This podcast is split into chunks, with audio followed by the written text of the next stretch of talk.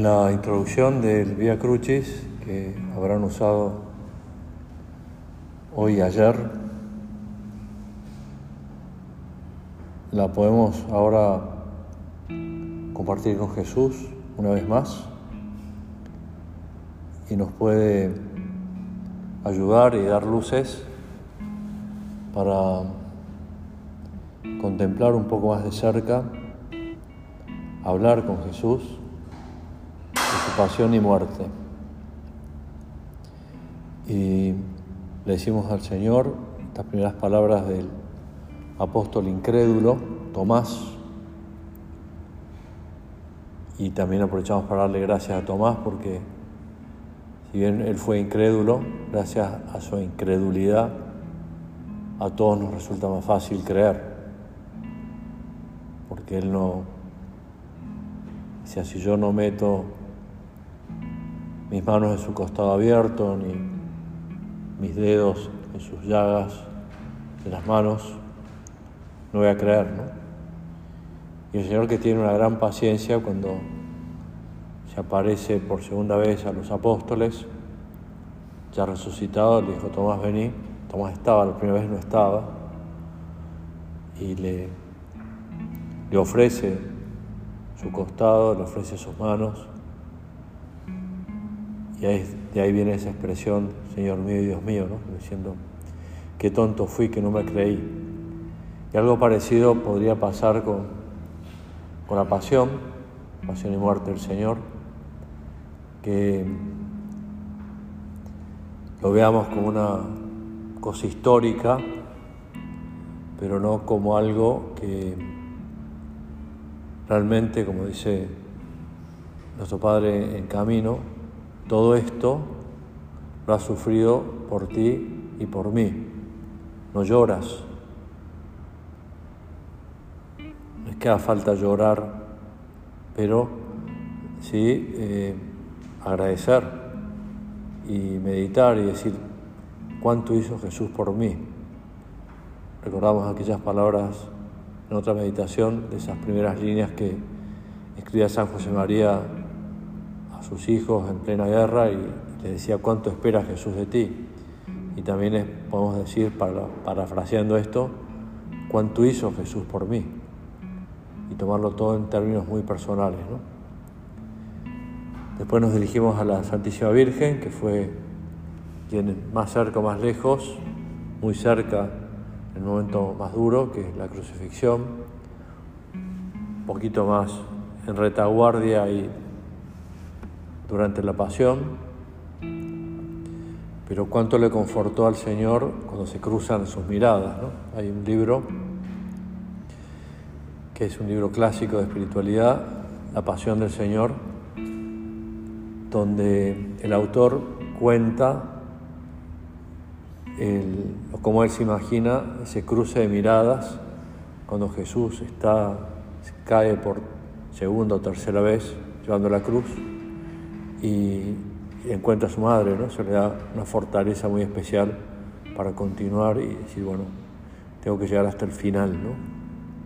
Por eso le pedimos a ella también ahora acompañarle a Jesús por el camino de dolor, que fue el precio de nuestro rescate. Y acá San José María pide algo que si querés puedes pedirlo ahora personalmente a Jesús que nos está escuchando en el sagrario y decirle queremos sufrir todo lo que tú sufriste. Es pedir mucho, ¿no? Porque difícilmente por situación complicada, por enfermedad, por disgustos que podemos pasar, por problemas que podemos tener que nos hacen sufrir, llegar a sufrir todo lo que el Señor sufrió por nosotros. Está bueno tenerlo en la cabeza y en el corazón, pero siempre, Señor, vos nos ganás, nos llevas muchos cuerpos de diferencia. Ofrecerte, esto sí está más a nuestro alcance, nuestro pobre corazón, contrito y, decirle al Señor, quiero pedirte perdón por mis pecados que fueron la causa de la pasión también. Quiero con alma grande pedirte perdón por los pecados de los que no te piden perdón, que también lamentablemente son muchos. Quiero experimentar esa tristeza, esa soledad de Jesús en el huerto, esa, los golpes, esas injurias, esas blasfemias, esos escupitazos que pasó por vos y por mí, o sea, siempre en términos muy personales. Hace años, recién llegado de Roma, año 97, así que muchos por ahí de acá no habían nacido. No, creo que casi todos ya sí habían nacido. Pero bueno, año 97, recién llegado de Roma, dedicando un retiro, vino uno de los estaba haciendo el retiro y que estaba pasando una situación bastante crítica de enfermedad psiquiátrica. Y lo primero que me dijo, eh, dijo, quiero contarte el consejo que me dio el, que el sacerdote con el que me confieso y charlo de vez en cuando. Y para que más o menos te hagas cargo de cuál es mi situación. Y me dijo, el sacerdote me dijo que tratara de escribir la pasión del Señor con los sufrimientos que yo estoy pasando, con las distintas situaciones de soledad, de dolor, de enfermedad, de poco afecto por parte de mi familia. Y dije, ¿cómo te fue? Pues ya está, era el tercer día. Y no, no escribí nada porque comparado con lo que Jesús sufrió, lo mío es poca cosa. Lo único que me animé a aconsejarle, y ahora rezo por él, está mucho mejor, le dije, bueno, si bien toda tu enfermedad y todo lo que estás pasando no es la pasión, pero ayuda, le consuela a Jesús que vos quieras acompañarle con eso en la pasión. Por eso creo que nos toca a cada uno, ¿no? Situaciones familiares, laborales, sociales, económicas, no sé, lo que cada uno le toca, ¿no?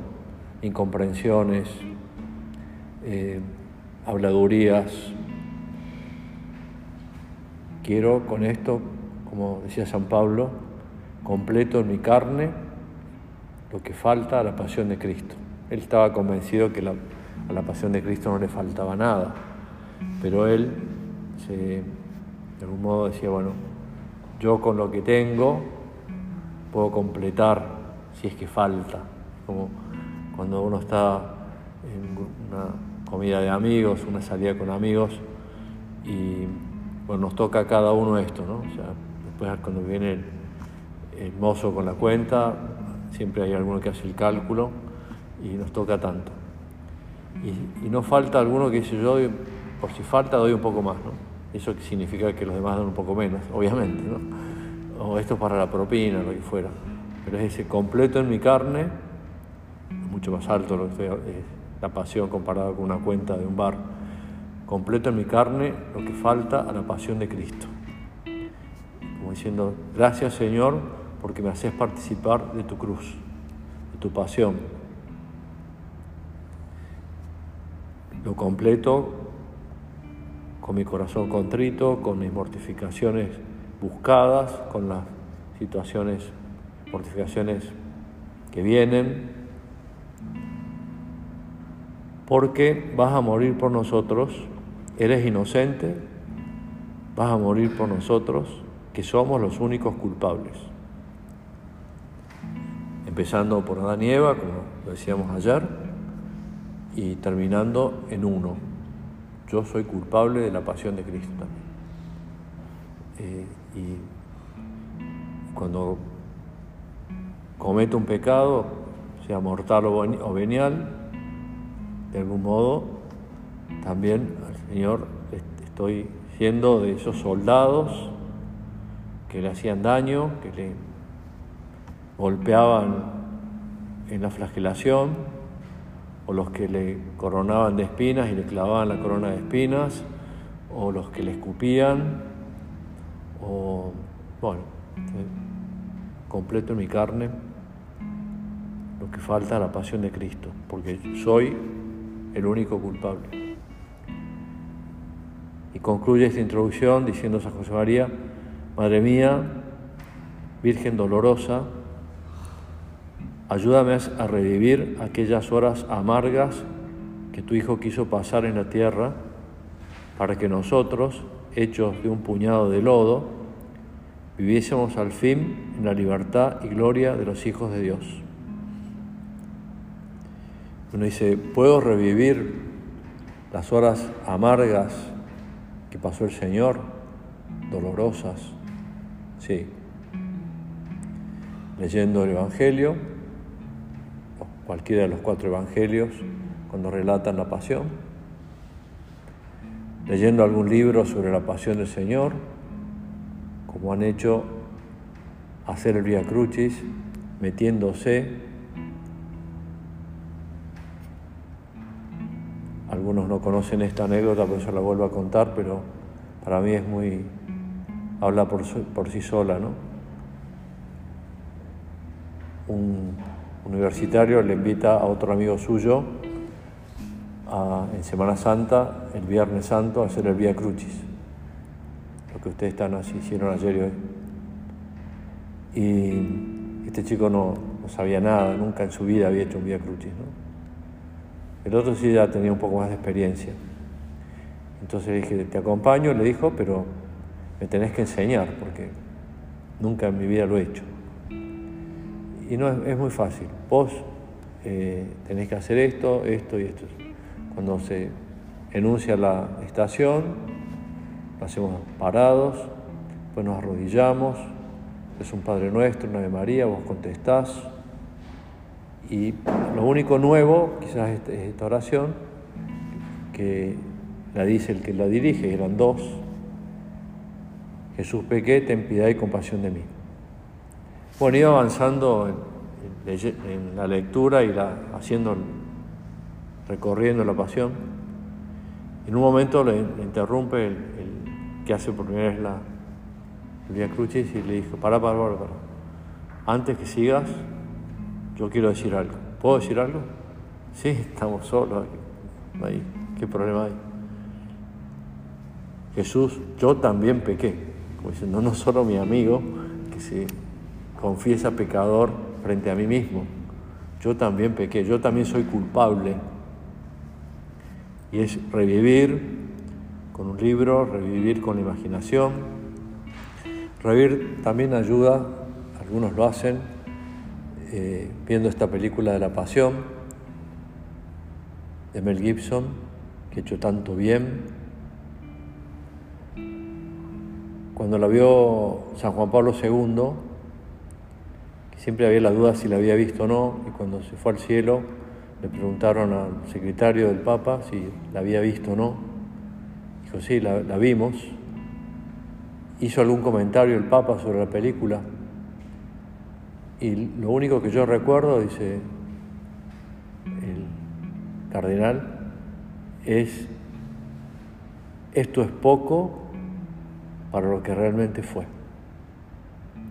También lo tenía como muy a flor de piel, ¿no? Bueno, revivir aquellas horas amargas que tu hijo quiso pasar en, esta, en la tierra qué es lo que tenemos a nuestro alcance, qué es lo que el Señor nos ofrece. Acá en Amigos de Dios, en el punto 138, por si alguno lo quiere repasar después, en la tras los pasos del Señor, después de haber hecho un recorrido de la importancia de la cruz en la vida del cristiano. ¿Cuál es la señal del cristiano? Pregunta el catecismo. La señal del cristiano es la Santa Cruz. ¿Por qué la Santa Cruz es la señal del cristiano? porque nos recuerda a Cristo crucificado que en ella nos redimió. Preguntas y respuestas que me acuerdo cuando hice mi primera comunión, hace muchos años, muchos años, pero que me quedaron marcadas, ¿no? Y después de repasar esto, de repasar la pasión y tratar de bajarla a la realidad de nuestro día a día, San José María nos pregunta, ¿procuras tomar ya tus resoluciones de propósitos sinceros? Y empieza a enumerar una serie de cosas que no son las únicas, pero que están, entre comillas, al alcance de todo bolsillo. Pídele al Señor que te ayude a fastidiarte por amor suyo, a sacrificarte en cosas de la casa, en cosas del trabajo, en cosas de la familia, los amigos. Tenemos un amigo enfermo, ir a verlo si se puede, o mandarle un mensaje, o mandarle un audio, acompañar, un pariente también. No digamos nuestros padres cuando ya son mayores, estar cerca, nuestros hermanos, hermanas, etc. Eso también supone una cuota de sacrificio, ¿no? O sea, cuesta estar cerca de una persona enferma, cuesta asistir a un enfermo.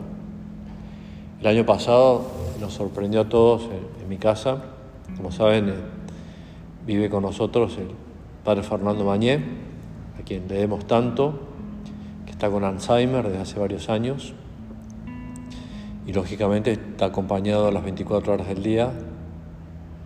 Y de golpe me entra un mensaje de un amigo común de Tucumán. me dijo, ¿cómo está el país Fernando? Le cuento. Y me dijo, yo pensé que se había muerto. Me había llegado que se había muerto. No, no, no. Está bien, está bien cuidado. Pero está como está, ¿no? O sea, muy dependiente de, nosotros, de nuestro cuidado. Pero está con nosotros las tertulias, hace con nosotros algunas normas. Eh, ah, me quedo más tranquilo, porque yo pensé que se había muerto y no me había podido despedir de él. No, no, todavía estás a tiempo, le dije. Y, dijo, bueno, me voy a ir para allá, Tucumán, Asunción. Voy a ver cómo hago, porque estoy muy justo de plata y, pero de algún modo voy a ir, aunque sea para, él médico, psiquiatra, pasar todo un día completo con él y yo me hago cargo de él, lo cuido, le cambio los pañales, lo que haga falta. Bueno, perfecto, vemos, vemos cómo hacemos. Está todo organizado en casa, pero por supuesto que puedes venir y puedes dormir acá, le dije, ningún problema. Y bueno, con, con alegría me dijo, mira, terminé de hablar con vos y entró un paciente que me dijo, la semana que viene me voy a Asunción a cambiar las cubiertas del auto. Y él le dijo, mira, justo yo estaba queriendo viajar, veniste con nosotros. Él venía con su señora. Y bueno, estuvo, llegó una tarde, fue a verlo de cabeza al país Fernando, pasó tarde, noche, al día siguiente a la mañana temprano, se fue, contento, hizo un rato de oración con nosotros, coincidió que era jueves, teníamos el Santísimo expuesto, y me dijo, no te puedes imaginar la alegría con la que me voy, porque pude estar con Él, pude devolverle lo mucho que Él me dio. Y después me dio un, sobrecito con una carta y con una, una plata para ayudar estar cerca de los enfermos. Penitencia, dice San José María, es el cumplimiento del horario que te has fijado. Quizás algunos se llevan como propósito de retiro un horario para poder llegar a todo, ¿no? Nuestras obligaciones con Dios, nuestras obligaciones con la familia, nuestras obligaciones laborales, sociales, deporte, etcétera. es levantarse a la hora, famoso minuto heroico, ¿no? Es la hora en punto de levantarse, hablando con chicos están en la universidad, que van de un lado para otro, salen los fines de semana y te dicen, mira, yo el domingo, minuto heroico, no me lo pidas porque me acuesto cualquier hora. Bueno, a la hora que te acuestes, decir, ¿a qué hora me voy a levantar? y cuando te has propuesto una hora para levantarte, tu minuto heroico es a las 11 de la mañana, a las 12 de la mañana, a la 1 de la tarde, pero ahí es donde tienes que levantarte. Ese es tu minuto heroico. ¿A esa hora? Sí, a esa hora. Porque es como no conceder, es cuando tengo que levantarme, me levanto. Si no es toda una nebulosa, se pueden pasar el día en la, en la cama. Levantarse ahora, también no dejar para más tarde, sin un motivo justificado, esa tarea que te, resulta más difícil o costosa. La penitencia, el acompañar a Cristo en la cruz, está en saber compaginar tus obligaciones con Dios, con los demás y contigo mismo, exigiéndote de modo que logres encontrar el tiempo que cada cosa necesita. Penitencia es tratar siempre con la máxima caridad a los otros, cuidarlos, acompañarlos, escucharlos, no ser irónicos. Si que hacemos una broma, la señal de que la broma estuvo buena es que el otro se ríe con nosotros, o la otra. Penitencia para los padres y en general para los que tienen una misión de gobierno o educativa es corregir cuando hay que hacerlo, de acuerdo con la naturaleza del error y con las condiciones del que necesita esa ayuda, por encima de subjetivismos necios y sentimentales. Hay que decir las cosas, hay que, hay que agradecer, hay que corregir, hay que buscar el momento, ¿no? Y hay que ver cómo uno lo dice, pero uno no es más bueno porque no exige. Uno es mejor padre, mejor amigo, mejor hermano, mejor hijo cuando pone los límites. Finalmente, no es lo último, pero ya nos acaba el tiempo, el espíritu de penitencia, ese amor a la cruz, ese acompañarle a Cristo en la cruz, revivir la pasión del Señor en nuestro día a día, lleva a no apegarse desordenadamente a ese boceto monumental de los proyectos futuros, en el que ya hemos previsto cuáles serán nuestros trazos y pinceladas maestras. A veces nos cambian el plan. Tus hijos, tu señora, tus amigos, tus clientes, tus jefes. Y a veces, bueno, uno sabe adaptarse.